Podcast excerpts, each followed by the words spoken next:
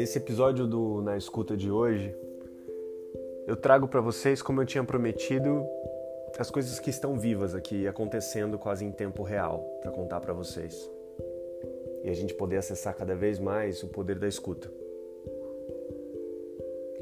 Recentemente, depois de um fim de um relacionamento, eu comecei a pedir muita ajuda e muito apoio para muita gente. E dessas escutas que eu fui recebendo, eu fui entendendo mais o que estava se passando dentro de mim.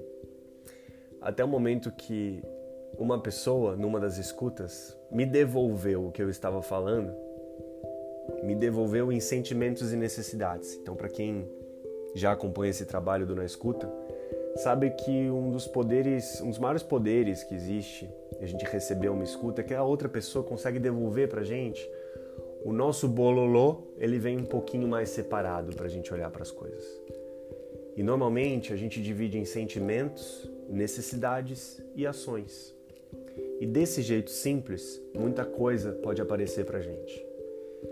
E nesse dia eu recebi a, a, a escuta que me devolveu o seguinte: Emílio, realmente parece que você está vivendo uma tristeza muito profunda e que ela está vindo de uma necessidade de enlutar isso tudo que você perdeu?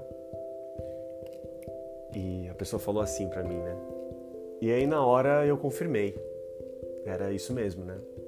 Agora, o luto é uma necessidade. E naquele momento eu comecei a me questionar qual era a minha capacidade de lidar com o luto. Quais são as ações que eu sei fazer que satisfazem a minha necessidade de luto, para que depois de satisfeita essa necessidade, essa tristeza possa ir embora, certo? E aí que eu me senti extremamente provocado de ter encontrado essa necessidade dentro de mim e me senti provocado para encontrar quais são as ações que eu tenho aqui no meu repertório interno, na minha vida, para saber como lida com isso. Então comecei a ir atrás de mais conteúdo sobre luto e comecei a achar coisas muito fascinantes, que é isso que eu trago aqui para você espero contribuir. Primeira coisa que eu encontrei foi a ideia de que na nossa sociedade a gente normalmente percebe que o contrário de morte é vida, quando na verdade o contrário de morte é nascimento, porque vida não tem oposto.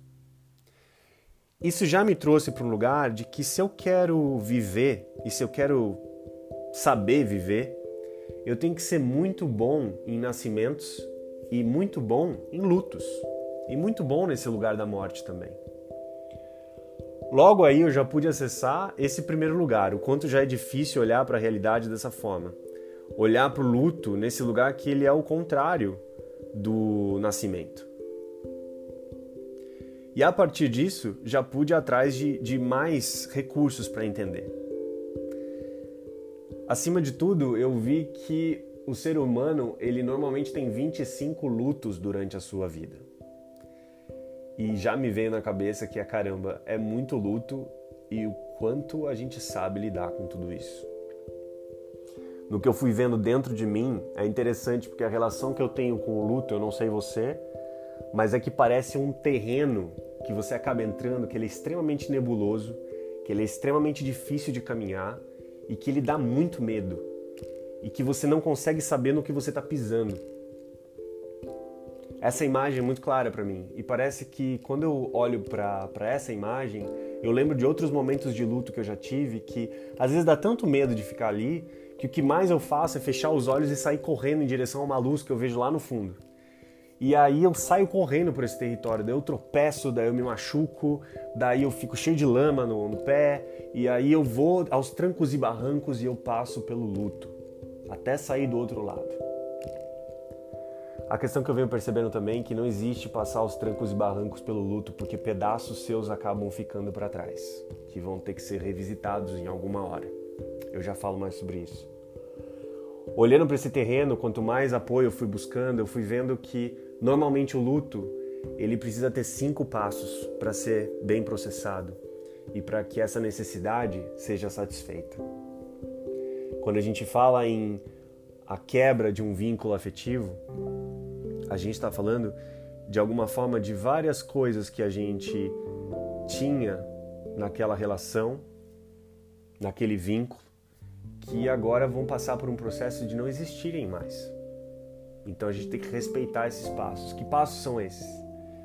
Esse aqui eu achei bem interessante, da gente saber honrar, a gente saber passar cada passo com muita dignidade. O primeiro passo do luto tem a ver com a negação. A gente pode já ter perdido alguma coisa ou alguém, ou estar no processo de perder.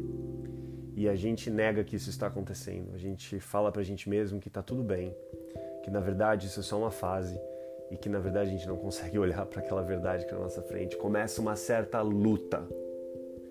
E onde tem uma luta, tem um luto.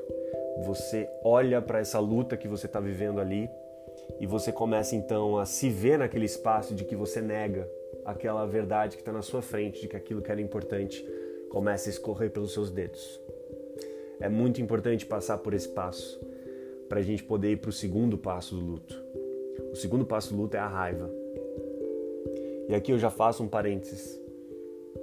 Para você que acompanha o projeto também, você sabe que uma das coisas que eu falo é o quanto a nossa sociedade ela exclui alguns sentimentos. Por exemplo, se no luto a raiva é tão importante de ser vivida, o que acontece se a nossa educação fala pra gente que sentir raiva é errado e que a gente não pode sentir raiva e que raiva é feio?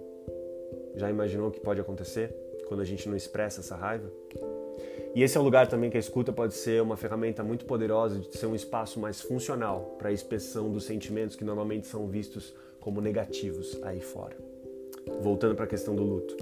A raiva nesse momento é aquele lugar em que você vai ter aquela energia de fogo, de que alguma coisa realmente você não queria que estivesse acontecendo, que aquilo não fosse verdade, e que você vai gritar aquilo, e que você vai protestar de que aquilo não deveria estar indo embora e que você vai começar a realmente ver tudo aquilo que você não controla, que realmente está tá saindo de perto de você e que você está perdendo. É muito importante processar essa raiva e conseguir expressar para que você consiga depois tirar alguns tesouros desse fogo que apareceu. E acima de tudo, essa raiva é fundamental para que você vá para o terceiro passo do luto. O terceiro passo é a depressão, é a tristeza é aquele lugar em que depois do fogo você pega as cinzas que ficaram daquela sua raiva. E que você pode olhar para aquilo e começar aquele processo de chorar. Aquilo que antes era tão bonito, poderoso e cheio de vínculos importantes para você, não existe mais. E que agora você pode respeitar o espaço de que aquilo virou cinza e que aquilo pode e deve ser chorado. De novo, mais um espaço importantíssimo de expressão, em que a gente realmente precisa de uma mão para a gente poder, ou de um ombro, para a gente poder chorar aquilo que era tão importante para a gente. E aí tem o quarto passo do luto, e que, como é um terreno extremamente difícil, lembrando que o luto não é um processo linear, a gente escorrega, e esse quarto passo, ele é um passo bem complicado porque, vamos dizer assim, ele é o tiro de misericórdia da sua mente. É aquele momento em que você está passando por todo aquele processo difícil e esse quarto passo é aquele passo que você pode escorregar se você não conseguir honrá-lo e observá-lo. É aquele momento em que sua mente conta para você mesmo que agora que você passou por aquela luta da negação, que agora que você teve todo esse processo de raiva e dessa tristeza profunda de ver aquilo indo embora, como se você já tivesse feito a lição de casa, que agora você pode, na verdade, ter aquilo de volta. Você pode ter aquilo de volta, é quase como se fosse uma negociação mesmo, que você pode fazer com alguém, ou com você mesmo, ou com o divino, falando que se aquilo voltar agora, você vai ser uma outra pessoa. Você agora descobriu tudo o que aquilo era para você. Então você pode ganhar aquilo de volta porque agora você compreende o que era aquilo na sua vida. Essa é uma última artimanha que você pode se atolar. Você pode realmente ficar preso a uma história de que aquilo vai voltar. E percebe o quanto você ainda não chegou naquele espaço, que é o quinto e último passo do luto que é a aceitação. de que aquela história daquele jeito, aquela imagem, aquele significado atribuído àquele vínculo não existe mais. E que agora você realmente vai ter que deixar ir. Agora, por que é tão importante respeitar cada um dos passos? Para a gente poder realmente acessar a riqueza que está por trás daquele vínculo que a gente criou e descobrir o que é tão importante para a gente, para a gente conseguir se abrir então ao novo e conseguir criar uma vida com mais ainda oportunidades e criatividade de soluções para a gente viver aquilo que o luto conseguiu mostrar para a gente. Passar por esse terreno do luto pode ser muito desafiador, mas ele ao mesmo tempo traz muita riqueza para a gente, na verdade, se olhar e poder ver aquilo que é tão importante para a gente. Ao mesmo tempo, um último ponto que eu te falo, eu venho percebendo que por falta de recursos e por falta de ferramenta de como passar por cada uma dessas fases do luto, eu percebo que existem lutos até na minha própria história que não foram muito bem processados. E aí o que acontece? Não só o terreno do luto ele é desafiador porque ele é nebuloso e ele é um atoleiro que você tem que ir com calma para você passar por ele, mas ele pode ter fantasmas também raivas não vividas em lutos anteriores podem aparecer quando você aciona a raiva de um luto atual que você está tendo. Ou talvez você se perceba durante o choro da tristeza desse luto atual, venha uma imagem de algum outro luto, de uma outra tristeza de outro momento da sua história. Eu venho percebendo que o terreno do luto ele é difícil porque coisas que foram deixadas para trás vão aparecer novamente podem ser gatilhos para que você tenha que reviver cargas que foram que ficaram para trás. No começo aqui da, do, desse episódio do podcast, eu falei que a gente tem que respeitar cada um, cada um desses passos do processo nos nossos lutos e também tem a coragem de que às vezes a gente pode tropeçar em histórias antigas que ficaram dentro da gente. É nessa hora que a gente precisa pedir ainda mais apoio e pedir ainda mais coragem para a gente mesmo, para que a gente possa olhar para isso e que a gente possa processar então os lutos que não foram processados, para que eles possam é, atravessar esse processo e a gente poder se sentir mais livre com as histórias que nós vivemos, tanto de nascimento quanto de morte. E só assim eu venho percebendo é possível a gente descobrir toda a riqueza que havia num vínculo para que a gente possa criar um novo quando a gente finalmente conseguir chegar no lugar da aceitação. Que você consiga olhar dentro de você nesse momento qual espaço você dá para cada uma dessas expressões e que você possa olhar quais são as lutas que você tem dentro de você hoje, de que na verdade querem te mostrar que existe um luto querendo se expressar por você.